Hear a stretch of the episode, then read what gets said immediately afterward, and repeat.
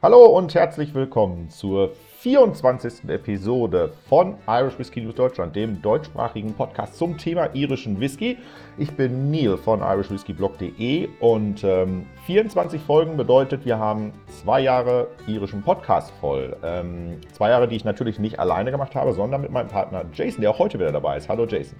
Hi, Whiskey Jason hier, Whisky aus der Sicht eines Amerikaners und congrats! Wir haben tatsächlich zwei Jahre hier das geschafft, miteinander nicht nur das auszuhalten, sondern ich habe viel dazu gelernt und ich hoffe, die Zuschauer auch.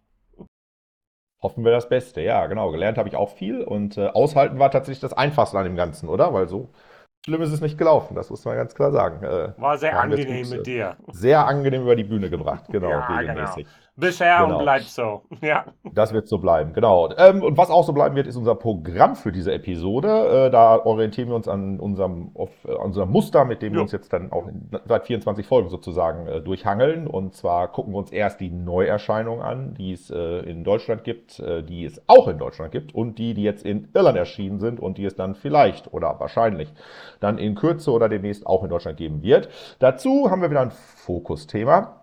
Und da gucken wir uns ja regelmäßig äh, entweder Sachthemen an oder halt Brennereien. Und dieses Mal ist es eine Brennerei mal wieder. Und zwar eine äh, auch in Deutschland vertretene und nicht unbekannte Brennerei, auch wenn sie noch recht jung ist. Und zwar die Waterford Distillery im gleichnamigen Stadt, in der gleichnamigen Stadt und im gleichnamigen County. Ähm, und zum, äh, ja, und, äh, zum Abschluss, wie immer, dritter Teil, ein paar News von der grünen Insel aus dem Bereich Whisky. Und wir steigen ein mit unseren Neuerscheinungen, die in Deutschland erhältlich sind. Und ähm, ja, auch da gibt es was Altes Bekanntes, ne? von den Namen her zumindest. Genau, so ein um, Redbreast Iberian Series, ein Tawny Podcast Edition sollte um die 100 Euro kosten, 46 Prozent. Ähm, Single Pot Still, das heißt Ex-Bourbon, Ex-Oloroso und dann ein Finish für zwischen 14 bis 25 Monate in Tawny Port Fässern ab dem 18. September hier in Deutschland erhältlich. Ähm, ich habe die Flasche noch nicht gesehen. Ich habe sofort gegoogelt. Ich will sie haben. Ich will sie teilen. Ich will dazu ein Video machen. Äh, hoffentlich in den nächsten Tagen ist dieses irgendwo bei irgendeinem Shop in Deutschland zu finden. Ja, warten bis ab. Hier in Irland sind sie vor, sind sie tatsächlich ab dem 18. erschienen. Ja. Ähm, und Iberian Series ist, das zwei, ist der zweite Teil dieses äh, Tawny Podcast. Der erste war im letzten Jahr, das war ein PX. Äh, also es, wie der Name schon verrät, es dreht sich alles um die Iberische Halbinsel und Weine, die von dort kommen. Von Spanien jetzt nach äh, Portugal. Dann gehen wir nach Kleine Kilty, unser Fokusthema letzten Monat. Da haben wir auch einen Podcast, allerdings vom Preis die Hälfte, 48,90 Euro.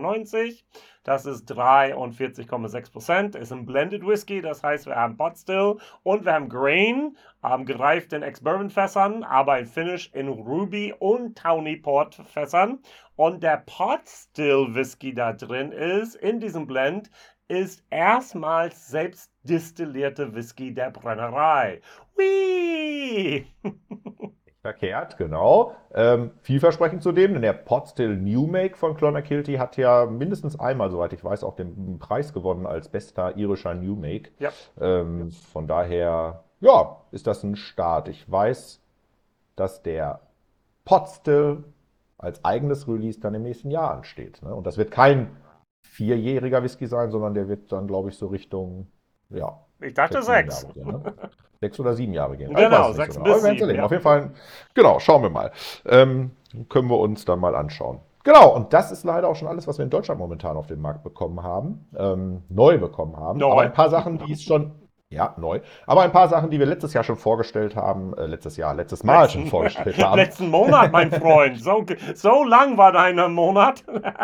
Ah ja, manchmal fühlt es sich so an. Ähm, den wir im letzten Monat schon vorgestellt haben, ähm, die jetzt aber auch in Deutschland erhältlich sind. Und äh, ein Release, was wir vorgestellt haben, das ist aus der Dingle Distillery, ähm, der nächste Teil der Wheel of the Year Series. Und zwar ist der Lunasa genannt, nach dem irischen Wort für den Monat August. Denn ja, erscheint in Irland oder erschien in Irland im August und normalerweise, du erinnerst dich, Wheel of the Year, das ist immer zeitverzögert dann die Releases in Deutschland angekommen, immer so zwei Monate. Ähm, in diesem Monat ist es tatsächlich im August sogar noch rausgekommen. Ne? Ja. Kurz nachdem unser Podcast live gegangen ist, äh, kam die Info jetzt auch in Deutschland erhältlich. 85 Euro, was haben wir? 50,5 Prozent, ein Single Malt Whisky aus ähm, Ex-Bourbon-Fässern und der hat einen Finish bekommen im nochmal Ex-Bourbon-Fässern. Und zwar von ähm, Widow Jane Distillery. Genau, sehr, sehr gut. Und was ich auch diese Tage gefunden habe, was wir auch im, August besprochen haben, ist der Teeling Discover, äh, sorry, Teeling Distillery Explorer Serie, der 15 Jahre japanische Edition für 93 Euro ist auch endlich hier, 46 Prozent elf Jahre alte Blended, Blended Whisky, Grain und Malt und dann gefinisht für vier Jahre in diese, oh ja, genau, und letzten Monat habe ich auch dieses Problem gehabt. Muji äh, Shushuk äh, Casks, denn da. Ähm, ich habe gerade jetzt gesehen ein Video, wo jemand das in, ähm, in Japan selbst gemacht hatte. Ganz cool. Also distilliert Pot Stills, gereift in Eichenfässern und diese japanischen Fässern werden dafür benutzt. 93 Euro in äh, Deutschland, 110 in Irland für die identische Produkt. Man merkt, was ähm, wir manchmal für günstige Einkaufsbedingungen haben. So sieht's aus, ja. wir leider, bin leider ich nicht mit drin. Genau, wir in Deutschland und in, da in Irland. Sorry. ja, schade. Ja, das sind Sachen, die jetzt äh, ebenfalls nach Deutschland gekommen sind. Ähm, jetzt gucken wir uns mal an, was in den letzten Wochen herausgekommen ist, was äh, erstmal nur hier oder woanders erschienen ist, aber nicht in Deutschland. Äh, den Start macht nochmal Irish Distillers, also die Middleton Brennerei. Und ähm, wir gucken uns Powers an, John Slane. Ähm, das ist ja ein Release, das man eigentlich so kennt. Ne? Gab es ja als, ähm, als, als, als schönen Potstill Whisky. Da gibt es eine Sonderedition jetzt von, anlässlich ähm, des, äh, der 200 Jahr, des 200-jährigen Jubiläums der Palace Bar in Dublin, ein sehr bekannter, berühmter, vielleicht mit einer der berühmtesten irischen Whisky-Bars, äh, die es so gibt. Ähm, was haben wir? Es ist ein zwölfjähriger Single Potstill aus Ex-Bourbon und Sherry-Fässern, 57,8 Prozent, denn er ist in Fassstärke abgefüllt worden. Und ähm, das Besondere hier ist, für das, äh, für, die, für das Jubiläum der Palace Bar sind 200 Flaschen exklusiv abgefüllt worden mit einem speziellen Label, auf dem halt steht The Palace Bar und so weiter und so fort, die auch dann natürlich nur in der Palace Bar erhältlich gewesen sind zunächst. Und, ähm, aber es wird die zwölfjährige Powers Johns Lane Cast Strength Edition auch nochmal mit einem normalen Label geben. Ähm, und das wird dann irgendwann im Oktober erscheinen. Wir werden dann sicherlich darüber berichten. 130 Euro hat oder sollte das äh, Ding in der Palace Bar kosten. Ob es noch welche Flaschen gibt, bin ich gerade nicht ganz sicher. Okay, gut, gut. Also das würde mich fast interessieren, ja. Also für 130 Euro finde ich fast human. Keine Ahnung, vielleicht gewöhne ich mich doch langsam an die Preise, ja. Definitiv, ja. Zumal von einer Bar dann rausgebracht. Da ja. sind die Sachen ja gerne mal noch mal ein bisschen teurer. Ja. Dann gehen wir zu Bushmills World Wood Series. Sie haben einen 15-jährigen Single Malt, 90 US-Dollar. Also dann ähm, 46 Prozent. First und Second Fill Bourbon Fässern, 15 Jahre inklusiv, die ganze oder ex exklusiv die ganze Zeit gereift. Und das ist nur bei der Travel Retail ähm, in Dublin Airport und Asian Pacific Airports, was auch immer die welche das so sind. Also, und dann gäbe es auch noch der World Wood Serie 21 Jahre alt Single Malt für 265 Dollar. 46% auch, 21 Jahre. Ähm, 18 davon in Ex-Bourbon und Oloroso, was wir kennen von Bushmills. Und dann drei Jahre in ein Masale, eine fine Ambra Semi-Secco DOC-Fasten da. Auch wiederum für Dublin Airport und Asia Pacific Airports exklusiv erhältlich. Ach, immer wieder Sachen, an denen ich nicht rankomme. Ja, wart. Also World Wood Series ist, es scheint ja eine neue Serie zu sein, wo ja. es äh, sich ja offensichtlich irgendwie darum dreht, verschiedene ja, Holzarten oder Fassarten aus verschiedenen Teilen der Welt irgendwie so mit einzubinden. Anders kann ich den Namen nicht interpretieren. Gut, ob das dann auch nochmal Abfüllung geben wird, vielleicht dann die nächsten Teile der Serie, die es dann woanders gibt, das werden wir erleben. Es erinnert mich dann allerdings, wenn das so wäre, ein klein wenig an die Causeway Collection, die es ja, ja sonst immer gegeben hat genau. in den genau. letzten Jahren. Ähm, da habe ich jetzt noch nichts gehört, ob sie in diesem Jahr fortgesetzt wird. Die kam ja immer so zum Herbst hin dann auf den Markt. Ähm, da werden wir mal gespannt sein, ob das das jetzt ablösen wird und in einer anderen Form jetzt äh, vielleicht dann auch über die Welt verteilt diese World Wood Series dann erscheint. Mit Auftakt halt hier in Dublin und in asiatisch-pazifischen Ländern. Mal gucken. Dann gehen wir weiter zu Two Stacks, The Blenders Cuts. Und es heißt Pump Up the Jam. Da gab es ein Lied, das so hieß.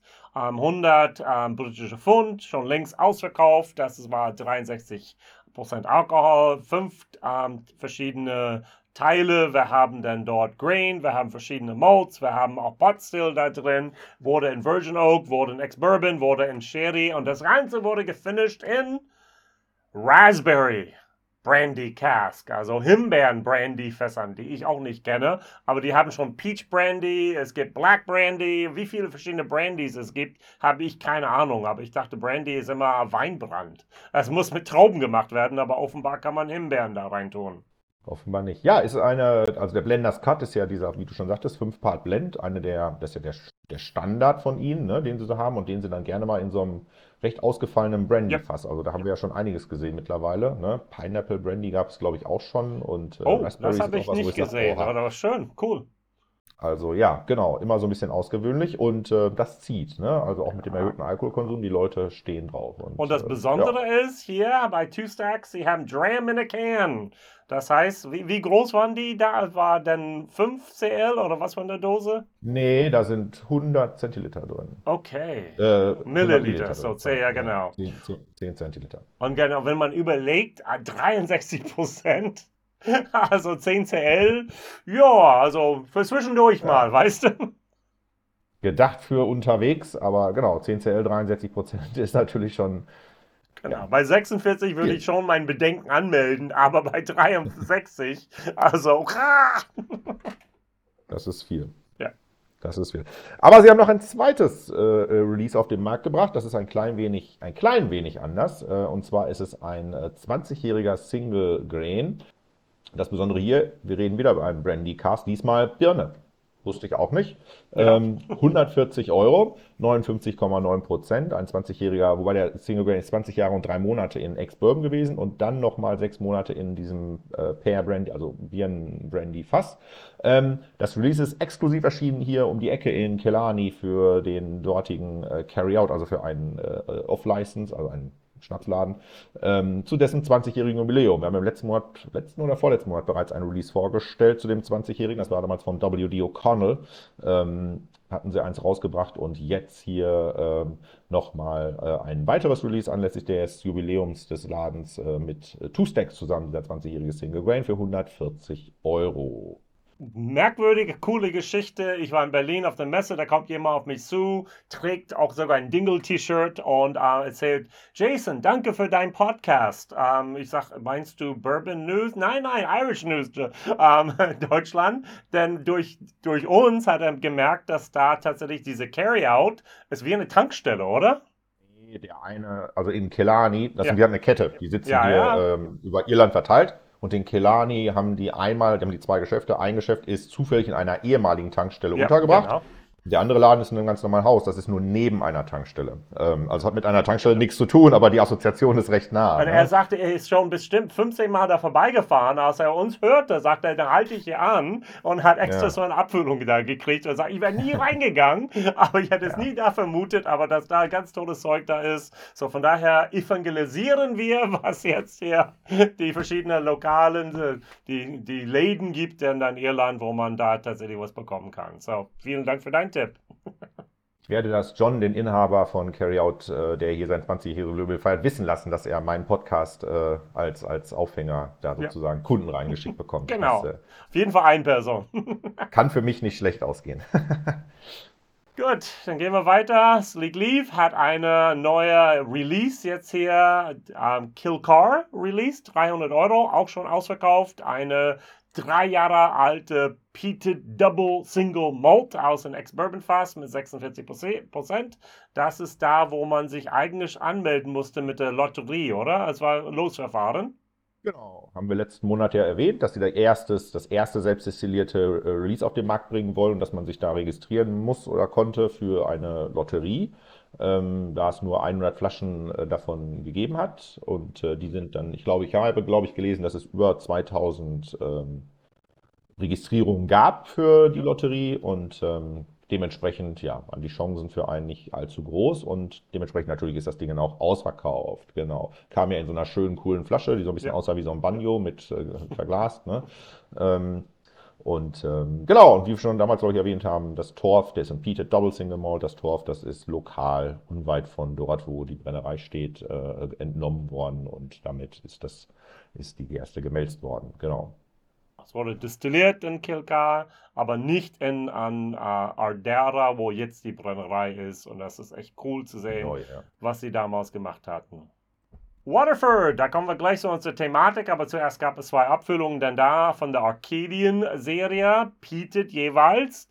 Einmal Lacken, 95 Euro kostet es da, 50 Prozent mit 57 ppm und es gibt hier von Woodbrook auch für 95 Euro ähm, Peated Single Malt mit 74 ppm. Und die beschreiben das mit der The most heavily peated Irish Whiskey of all time. Also der am stärksten getorfte Irish Whiskey jemals.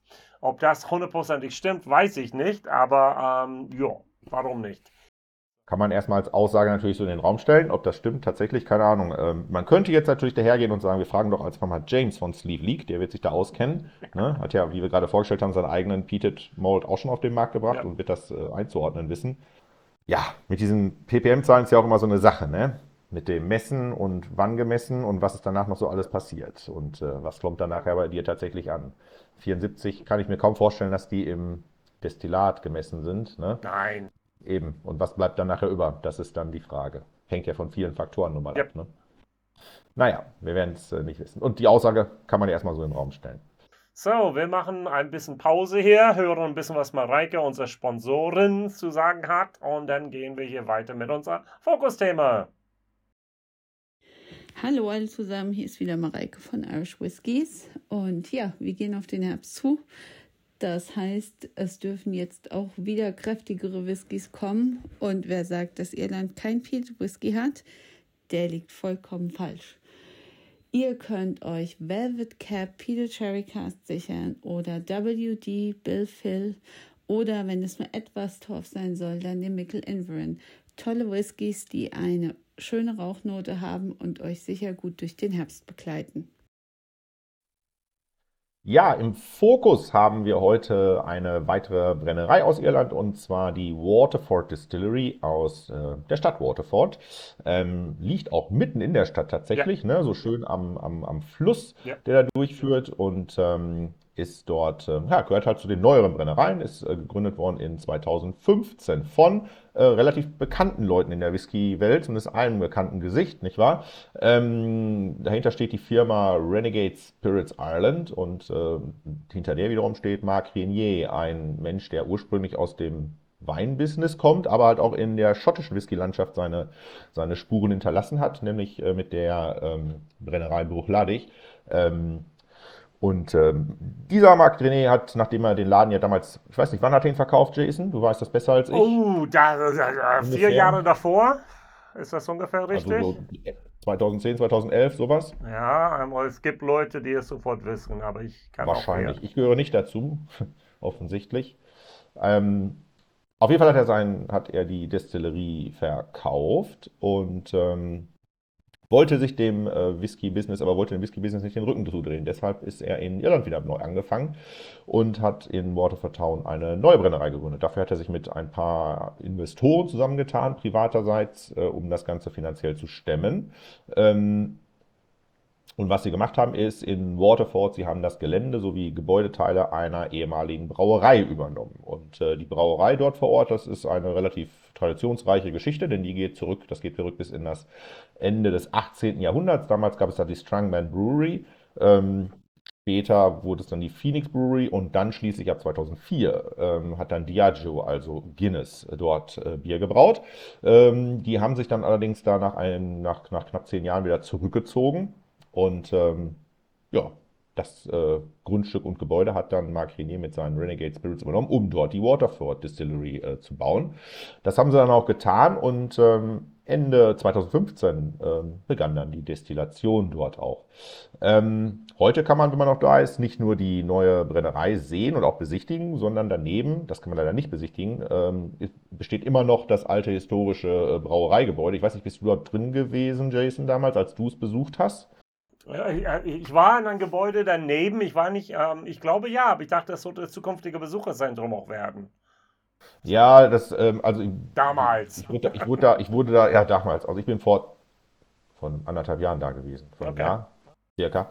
Ähm, Und da wurde ich durchgeführt. Äh, da hieß es, man hätte gerne Pläne daraus, vielleicht ein Museum zu machen, das Besucherzentrum, aber es ist halt, weil es ein geschütztes Gebäude ist, ja. schwierig, ne? mit Planungsgenehmigungen und ja, Denkmalschutz ist immer ein bisschen schwierig. Genau, das ist dann eine riesenschwierige Geschichte, darum ist das einfach da. Ne? Die Brennerei selber ist in so teils alten, teils etwas neueren Gebäuden untergebracht, liegt da relativ gut dran.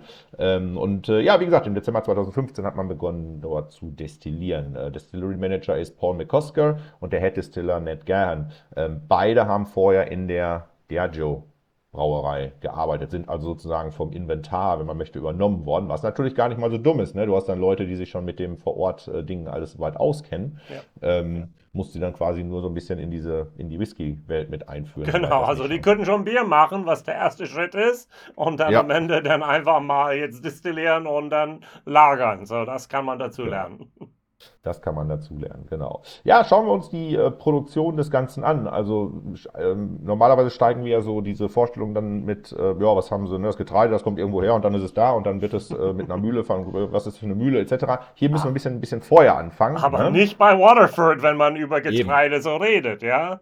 Genau, da müssen wir erstmal reden wir da ja über, nicht über Getreide, da reden wir dann tatsächlich, tatsächlich ja nur über Gerste. Ja, das ist schon mal Step One. Und ähm, dann muss man darüber lesen, wo kommt denn diese Gerste her? Denn ähm, das Prinzip hinter der Brennerei ist das Terroir-Prinzip. Und da sind wir dann wieder bei Marc Renier und seiner Weinherkunft, wo das ja relativ omnipräsent ähm, und allgemeingängig akzeptiert wird, äh, dass ähm, die Herkunft der Trauben und äh, die die Umstände, in denen sie gewachsen sind, äh, einen massiven Einfluss auf äh, den Geschmack haben. Ne? Also dass so Dinge wie Bodenverhältnisse, Klima, Feuchtigkeit ähm, und aber auch äh, Techniken, die angewendet werden bei der Bearbeitung, bei der Ernte und bei der Verarbeitung etc., dass das alles Einfluss auf das Produkt hat und dass man das dann, wenn man es nicht mischt mit anderen Herkünften und anderen Abstammungsformen, ähm, dass dann man da sozusagen individuelle Geschmäcker kreieren kann und die auch voneinander unterscheiden kann. Und das versuchen sie im, mit, auch mit dem Getreide zu machen. Also zu sagen, wir ähm, folgen einem sogenannten Single Farm Origin Prinzip. Das bedeutet, ähm, Gerste wird nur von einer Farm genommen. Es wird per Feld sozusagen geerntet und dann äh, dementsprechend gelagert und destilliert, dass man also sehen kann nachher im Rohbrand, ähm, wo sind die Unterschiede zwischen Farmfeld A und Farmfeld B. Ne? Das so im runtergebrochen. Ähm, insgesamt haben sie mittlerweile über 100 Farmen, mit denen sie nach diesem Prinzip zusammenarbeiten, nach denen sie das äh, separieren. Darunter sind auch einige Biolandwirte angesiedelt. Ähm, und es geht nicht nur um die Herkunft des Getreides, sondern es geht auch um das Getreide in Form von der Sorte selber. Ähm, denn man begann ursprünglich damit, äh, ja, das Standardgetreide, was die Bauern halt so auf den Feldern anbauen heutzutage zu verwenden, hat dann aber festgestellt, ja, eigentlich hätten wir uns mehr noch Unterschiede erwartet. Ja, hat dann festgestellt, dass dieses Getreide äh, heutzutage äh, halt auf Ertrag ausgelegt ist und nicht zwangsläufig daraus einen Geschmack zu transportieren.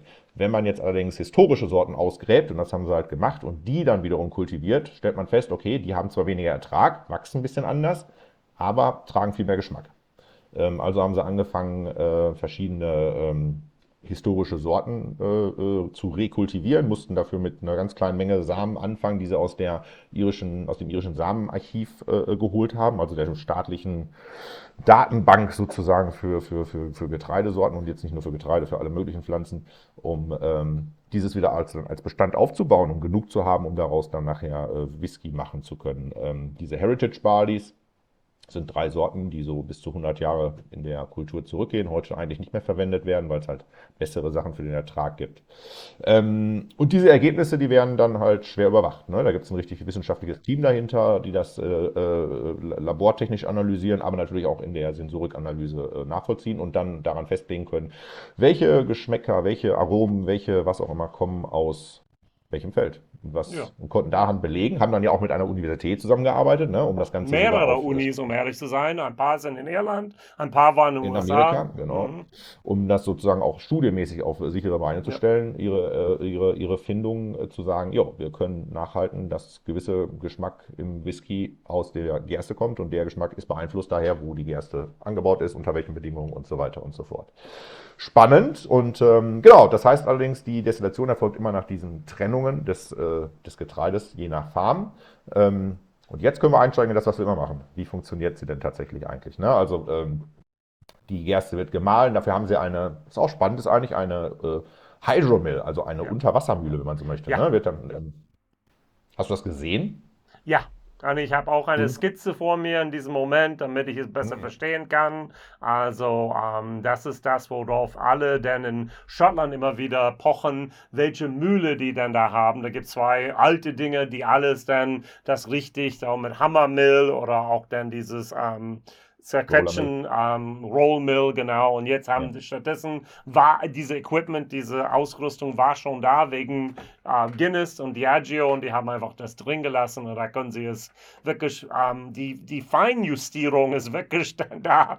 So genau, das ist Wahnsinn, was die da haben und tatsächlich unter Wasser ist das dann hier möglich, das dann zu machen bei circa 48 bis 50 denn Grad Celsius und das mit wird der Stärke ähm, tatsächlich aufbewahrt und keine Oxidation findet da statt. Denn sobald du etwas aufbrichst, dann verlierst du Aroma, da verlierst du, verlierst du dann dort auch dann andere Sachen dann da und ähm, ja, das ist richtig cool. Der, die haben ein Ti- Ti- Titan Mühl Scheibe, auf dem sie alles dann die Optimierung zwischen 0,5 mm und 0,75 mm für jede ähm, Single Farm das so einstellen kann. Jo. Das ist schon sehr detailverliebt. ja. Genau, also da kann man wirklich ein bisschen geeky werden. Und da siehst du auch da mit Ned war ich unterwegs und da fing an ein bisschen da, seine Augen leuchteten. Ich habe ihn mal angeschaut und gesagt, ich verstehe nicht alles, aber äh, du bist begeistert. Ja, da geht's, da wird hier ins Kleingemachte, ja. Ähm, ja, das Ganze landet in der Mesh-Ton, die hat 8,5 Tonnen, was relativ groß ist. Ähm, es gibt dann auch wieder was Besonderes, keine Lauter-Tonnen, aber es gibt einen Mesh-Filter, ne? Der, glaube ich, auch schon da war, ne? Genau, absolut. Und das wird äh, bei Manochmore ist das in Schottland wird auch benutzt. Wenn du jetzt hier dieses ähm, Hydromill hast, dann häufig hast du auch dann diese Mash Filters. Und da sind wirklich hier einfach mal, ähm, ja, das sind, Sch- äh, muss man einfach mal Scheiben vorstellen, dazwischen wird es zusammengequetscht. Und das, was rauskommt, dann ist dann flüssig und da gibt es die, die klarsten, der reinsten und der süßeste Wort, also dieses, was nachher destilliert wird, überhaupt von der Fermentation, was sie da wollen. Und das ist schon Hightech ohne Ende, ja? Größte in Irland machen das, glaube ich, auch, ne? Also wenn du so bei Middleton und sowas guckst, die haben das, glaube ich, auch im Einsatz. Ähm, Das weiß ich nicht. Okay, hat Middleton auch einen Mash-Filter? ich meine, ja, das hatte mir nicht in Waterford bei einer anderen Brennerei, die es auch wiederum hatten, haben mir das erklärt. Ähm, ich habe es auch gesehen bei äh, und Sleeve Leaklatz, glaube ich, auch. Und die haben sind, glaube ich, Wow, klein. okay. Oder? Ich da nee, war, das haben stimmt, sie das, nicht das stimmt nicht. Das, nein, nein, das stimmt, das stimmt nicht. Das stimmt nicht. Es ist eine andere, kleinere Brennerei, wo ich es gesehen habe, auf jeden Fall.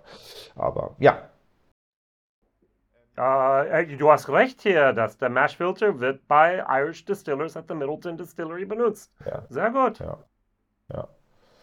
Ähm, ja, wie geht's weiter? Sie haben äh, vier 80.000 Liter Washbacks, was ebenfalls gewaltig groß ist, wie ich Ja. finde. Ähm, sie setzen versch verschiedene Hefesorten während der, äh, während der Gärung ein. Die Gärung äh, geht mit mindestens 120 Stunden auch relativ lang.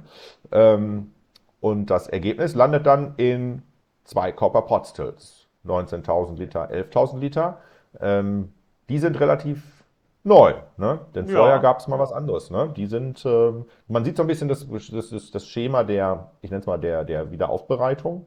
Ja, wir benutzen, was Guinness vorher da gelassen hatte. Und die beiden vorherigen Potstills, die sind aus Schottland rübergebracht worden. Ne? Die sind da aber, glaube ich, brandneu gewesen, obwohl sie ziemlich alt gewesen sind, oder? Die waren sehr alt, also fast die 100 Jahre alt damals, aber die wurden nie wirklich benutzt. Die waren draußen die ganze Zeit bei Bruchladi vorne im Garten. Die wurden ein paar Jährchen da benutzt dann dort und dann wurden sie relativ jetzt hier ähm, bald ausge ausgetauscht, ja. So, ähm, ich glaube nach fünf Jahren, vier Jahren haben sie die ausgetauscht und jetzt haben wir dann, Schnell. ja, gut, die waren schon dünn damals, ja.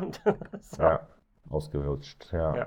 Ähm, ja, genau, die neuen, also eine maximale Kapazität gibt es jetzt von äh, 3 Millionen Liter purem Alkohol im Jahr. Aktuell fährt man davon ungefähr ein Drittel, also 1 Million pur äh, Alkohol pro Jahr wird ungefähr hergestellt. Ähm, hergestellt wird entsprechend ausschließlich Single Malt Whisky. Ne? Wir haben es ja gerade gesagt, es wird Gerste gemacht, äh, darauf wird gesetzt. Ähm, es ist zweifach destillierter Single Malt Whisky und der landet in ähm, in, in den Warehouses, in Fässern. Und da gibt es so eine bestimmte Fasskombination, die immer wieder äh, angewandt wird, ne, gerne. Ähm, vorrangig sind es den First Fill Bourbon Fässer, Virgin American Oak, Premium French Oak und dann dein Lieblingsfässer, Fässer Vin du Naturel, was ja, ja. nicht endlich, letztendlich nicht ein Fass ist, sondern ja wiederum mehrere. Ne? Willst du dazu kurz was sagen? Du, also ich finde einfach die Aufteilung sowas von Kacke, aber das hat jeder verstanden. Sogar die Leute bei Waterford, die schauen mich an und sagen, Jason, du brauchst nicht wieder zu, wir wissen das, aber Marc bleibt dabei. Aber du kannst ein Port, du kannst ein Sherry, du kannst sogar ein Sautern, du kannst alles, was irgendwie ein aufgespritteter Wein ist, Winde Natural, unter diese Kategorie reinbringen. Und wir wissen alle, dass ein Sautern gefinischte Produkt anders schmeckt als ein Port gefinischte Produkt. Und so von daher, aber das ist für den identisch. Ja, also warum nicht? Meine Frage ist, was passiert mit den First Fill Bourbon Fässern? Also gibt es kein Second Fill dort? Hm. Werden sie wieder verkauft? Was ist denn da? Keine Ahnung, denn der Virgin American äh, Oak kann nicht jetzt ein First Fill Bourbon, weil da war kein Bourbon drin. Das wird ein First Fill Irish Whiskey fast sein. Und auch da die Beschreibung gibt es auch nicht. So, keine Ahnung, wie sie das mit ihren Fässern dazu machen bei der Wiederbefüllung. Na gut, sie füllen jetzt wie lange ab? Seit zwei Jahren? Das heißt, wenn es wieder Neubefüllungen gibt. Okay, ja, die, die haben Flaschen, ja, ja, genau. Seit zwei Jahren haben sie schon Erfahrung. Wir haben, keine Ahnung, bestimmt schon 2.000 bis 5.000 Fässern geleert. Ja, genau. Und ob die wieder neu befüllt worden sind und dann vielleicht in den nächsten ein bis zwei Jahren als was auch immer dann die nächste Welle von Fasskombinationen genau. mit auf den Markt kommen, werden wir dann erleben. Ne? Mal, ja. gucken. Genau. Mal gucken. Ähm, ja, genau. Produkte ist eine Sache. Ähm, oder nochmal vielleicht ganz kurz zu den Warehouses. Das ist natürlich nicht so, wir sehen ja gerade, die Kapazitäten sind ja recht groß. Ja. Ähm, das ist nicht so ein Warehouse, was dann da steht, ne, sondern die haben natürlich mehrere, unter anderem eigene, aber halt auch welche, die sie äh, äh, angemietet haben, fest bei einem großen Warehouse-Anbieter, der nicht nur in Waterford, sondern auch in Wexford und Kilkenny sitzt. Ähm, da sind äh, teils riesige Flächen mit ja. großen Warehäusern belegt und ich gehe davon aus, dass sie das auch sukzessive immer weiter ähm, ausbauen werden und mehr dazu bauen und mieten werden. Aber jetzt zu den Produkten. Gerade schon erwähnt, das sind alles Single Malt Whiskys, äh, zweifach destilliert. Ähm, und das unterscheidet sich so ein bisschen in ihrer äh, Systematik äh, nach ihren ja, ideologischen Herangehensweisen an die Produkte. Also einmal haben wir halt die schon erwähnten Single Farm Origins, das sind dann halt Whiskys, Single Malt Whiskys, destilliert rein aus der Gerste von einer, von einem, ähm, von einem Feld einer Farm. Genau. Ursprünglich wurde ja. gesagt, es wird zum Beispiel jetzt hier der, keine Ahnung, nehmen wir einfach mal Lockheed aus äh, aus Bauer 1.1, 1.2, 1.3, 1.4. Und dann könnte man über vier Jahre sehen, wie diese Whisky sich ver verwandelt. Und dann das zweite Mal, wo diesen Bauernhof benutzt wird, ist das 2.1, 2.2, 2.3, 2.4. Ich habe 1.2 gesehen, aber noch nie 1.3 oder 1.4. Da ist auch die Frage, ob sie es überhaupt so machen werden, wie sie ursprünglich das ein bisschen angekündigt haben. Das wird sich dann noch zeigen. Ja, habe ich auch nicht gesehen. Aber ich habe auch maximal 1.2 gesehen. Die kam auch teilweise ja, relativ schnell genau. nach 1.1 am Anfang raus und dann hat sich so ein bisschen jetzt aufgestellt ja. in äh, äh, andere Felder eher. Ne? Und, und, Deutschland und andere Länder wurden überflutet mit zu vielen Single-Farm-Abfüllungen. Ähm, haben sie im Nach Nachhinein auch bekannt gegeben oder eingesehen und Business-Strategie geändert. Das stimmt, das sind dann deutlich weniger Releases ja. mittlerweile geworden. Ähm, dafür sind sie ein bisschen variabler geworden, was ja. es gibt. Also es gibt nicht mehr nur die Single Farm Origins, sondern relativ schnell danach kam halt auch eine Serie, die äh, Bio ähm, gemacht hat. Und dann nochmal ergänzend dazu, nicht nur Bio, also Organic, sondern dann gab es auch noch Biodynamic, also biodynamisch, ne? Ja. was ja dann nochmal eine Spur ähm, crazy sind, aber interessant lecker. Ja, man geht dann so ein bisschen weg von rein nur Anbau, sondern man geht dann, dann schon so ein bisschen auch in die, äh, in die, in die homöopathische ist auch falsch, aber du weißt, biodynamisch. Ähm, Können wir einfach sagen, äh, fast spirituell, ja? Also, ja, ja, so geht es in die Richtung, ne? Also wo man an so ein paar Sachen vielleicht dann doch noch eher dran glauben muss, als ja, nur rein, dass genau. es äh, nachhaltig und gesund angebaut worden ist. Naja, und dann gibt es halt äh, die zwei Sachen, die ähm, einmal Heritage, nach, äh, nach, nach verschiedenen Getreidesorten, also mhm. zu gucken, okay, wie schmeckt es, wenn wir halt jetzt unser, ein Beispiel ist ja Honte, eine Getreidesorte, ne, wie schmeckt die im Vergleich zum Standard? Und ähm, dann Peated. Ja. Getorfter irischer Whisky, Single Malt Whisky und da dann nicht nur, ähm, und da auch da geht es darum, dass das Torf, wo kommt das her? Ne? Also wird nicht einfach x-beliebiges genommen, sondern da wird dann aufgenommen nach dem Torf-Terroir-Prinzip, wenn man so möchte. Ne? Also unterschiedliches Torf hat unterschiedlichen Einfluss im Rauch auf das, äh, auf das Produkt am Ende des Tages. Genau. Und bisher wurde der alle torfige Malz wurde in Schottland produziert. Der Torf wurde rüber nach Schottland. Der getorfte Gerste wurde zurückgebracht, dann praktisch. Ähm, mir wurde gesagt, die haben jemanden gefunden, wo sie es tatsächlich in Irland machen können, sodass wir in vielleicht drei oder vier Jahren tatsächlich ein Produkt rein irischen Ursprungs hier erleben können. Das ist nur eine Frage der Zeit, da bin ich von ja. ausgehend, ja. Genau. Und daneben ähm, gibt es, also es gibt nicht nur Marc Single René wäre nicht Marc René, wenn er wie ein Weinmensch denken würde, ja? Offensichtlich, genau. Und äh, dazu gehören halt auch Cuvées. Ja. Ein Begriff, der in der Whisky-Welt relativ, ich sag mal, selten, vielleicht mhm. gar nicht verwendet wird. Äh, ähm, ja, was sind das eigentlich? Ist, wenn du ja, verschiedene Malt Whiskys zusammenbringst. Ne? Also nicht nach dem Single Farm Prinzip arbeitest, sondern wenn du nach äh, sagst, okay, wir bringen mal verschiedene Farmergebnisse zusammen und kombinieren ja. die ähm, Vetting würde man eigentlich klassischerweise dazu sagen oder Blending, wenn man so möchte. Und ähm, genau, das haben sie mit Cuvées gemacht. Ähm, Wobei Blending ist immer wieder etwas über verschiedene Brennereien und deshalb ja, ist es nicht perfekt. Verschiedene, also, verschiedene Styles. Ne? Also grundsätzlich, ich glaube, Leute, die damit arbeiten, in der, in der, für die gibt es eigentlich nur Blending. Aber ähm, es ist verwirrend, wenn du Blend verwendest, weil viele Leute assoziieren damit halt, du mischst Malt mit Potstill Whisky oder Malt mit genau. Grain Whisky oder dergleichen. Darum bleiben wir einfach bei Wetting. Ne? Ähm, ich glaube, das ist äh, einfacher für alle. Genau. Ähm, ja, das ist ein zweites. Neben den Single Farm, Single Malts ist es dieses Kombinieren, also das Wetting von verschiedenen Malt Whiskys zu Cuvées. Ähm, und das, die Verwendung des Wort Cuvées grenzt sie natürlich so ein wenig ab vom üblichen, einfach nur Malt Whisky, Single Malt Whisky oder was auch immer zu verwenden. Und spiegelt so ein bisschen diese Weinherkunft des Ganzen auch wieder. Ne? Apropos Abgrenzen ist eine wichtige Sache vielleicht auch noch, ähm, dass vielen Leuten natürlich auffällt, Waterford schreibt Whisky ohne E. Ne?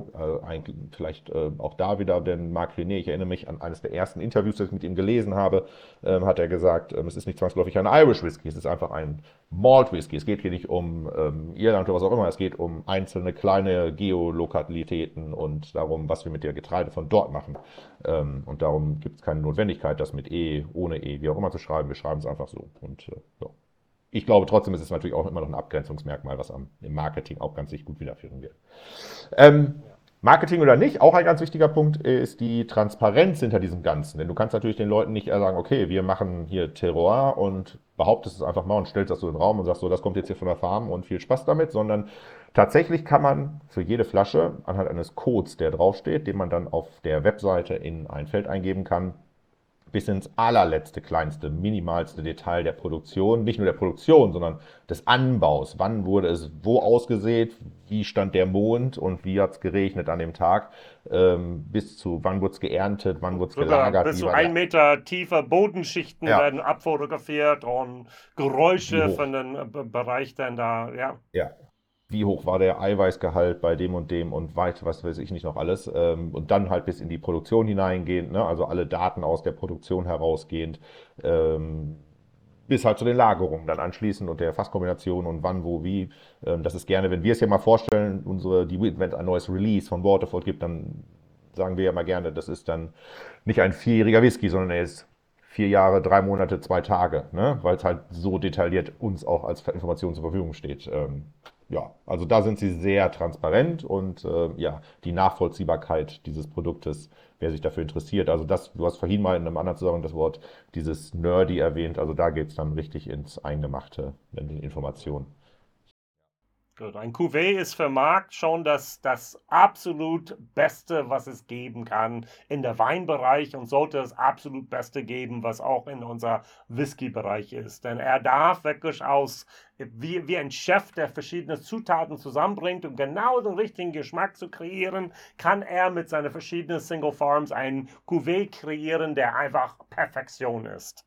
Und das ist das, was er will. Deshalb, wenn wir es hören, wir haben 100 verschiedene Single Farms, es wird keine 100 Einzelflaschen oder Einzelfassabfüllungen hier geben von diesen 100 verschiedenen Farmen, sondern er wird diese Zutaten kleines bisschen auch dann dort ver, ver, ja, zusammen vermehlen können, um dann da sein Cuvée zu machen.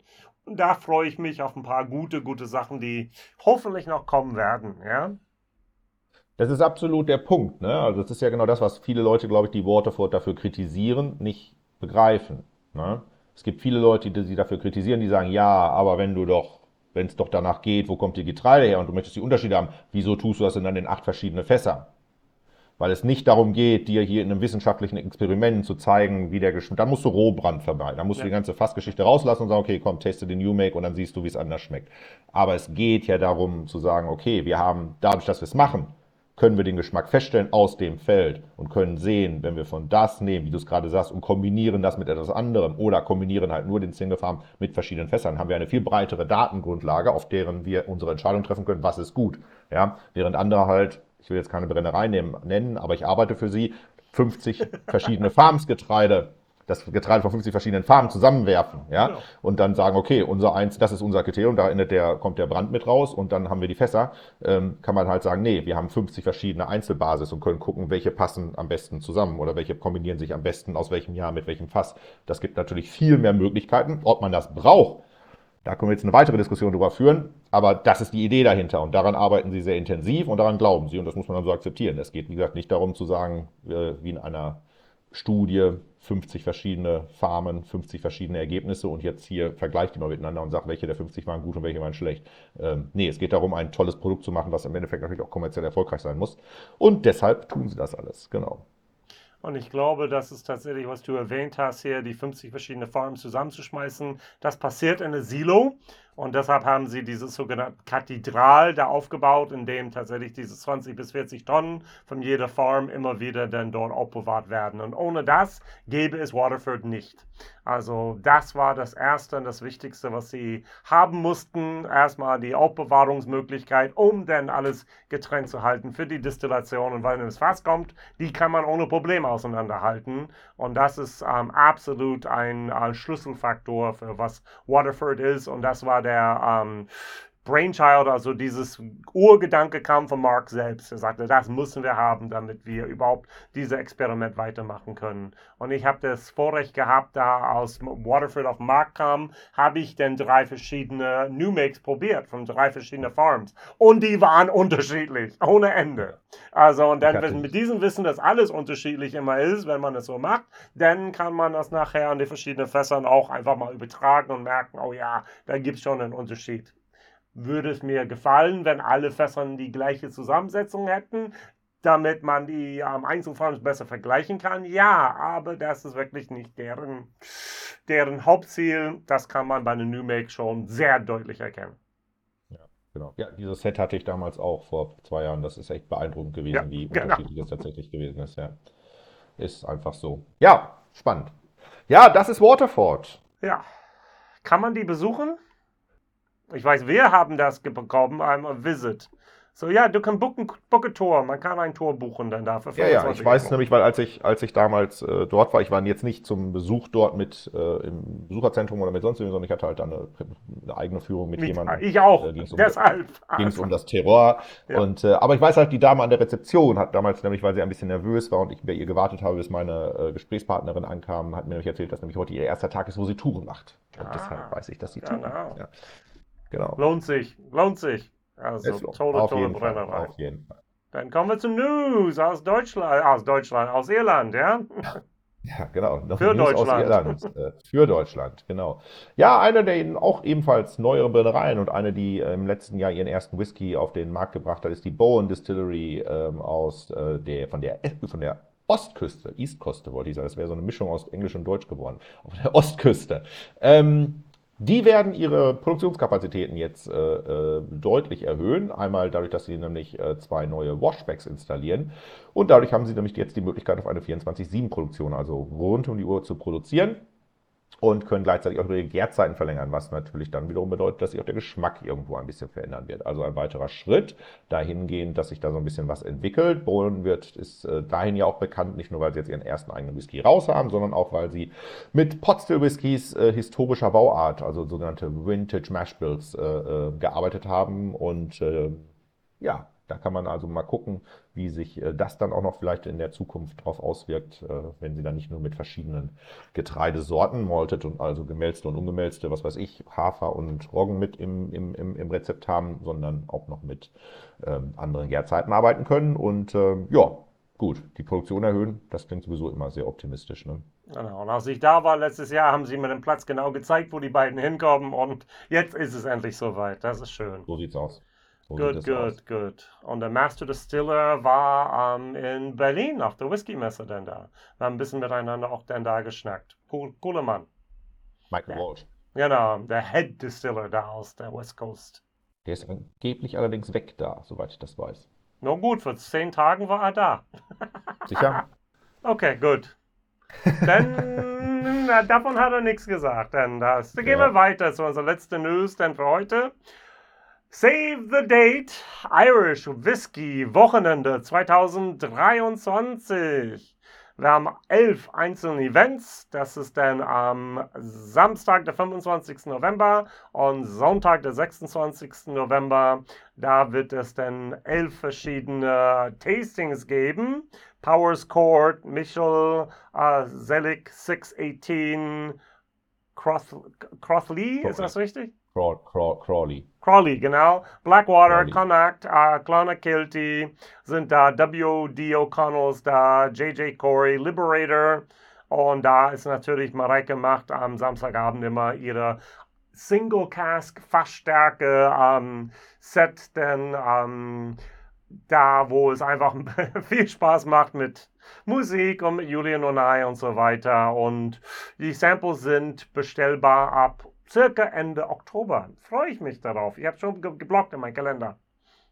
Ist immer jetzt, genau, ist, ein, ist ja ein tolles Event, ne? Ja. Geht ja jetzt ins vierte Jahr schon, ne? Ja, ich war auch, ich weiß, drei habe ich schon miterlebt. So, das muss das vierte Mal Äh, sein. vierte ja. Jahr, tatsächlich. Ähm, ist ja ein reines Online-Event, wo es, äh, wo halt in ungefähr 45-minütigen Streams jemand von der Brennerei selber seine Samples vorstellt, ein bisschen was über das Unternehmen erzählt natürlich, was dann natürlich besonders spannend ist, wenn so äh, Betriebe neu oder Brennereien neu dabei sind, so wie jetzt hier das Kellex 618, die jetzt gerade neu nach Deutschland gekommen sind, oder halt auch die Crawley Distillery, ähm, deren Produkte jetzt in Kürze erscheinen werden. Aber halt natürlich auch Altvertreter wie Powerscourt, die regelmäßig dabei sind, aber jetzt halt auch ihren eigenen Whisky zum Beispiel auf dem Markt haben.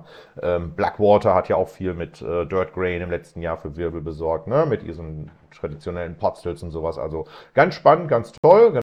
Einzelfässer auch immer. Und ähm, genau, die Zuschauer können halt für jeden einzelnen Stream sich, wenn sie möchten, die Samples im Vorfeld bestellen und dann mitverkosten.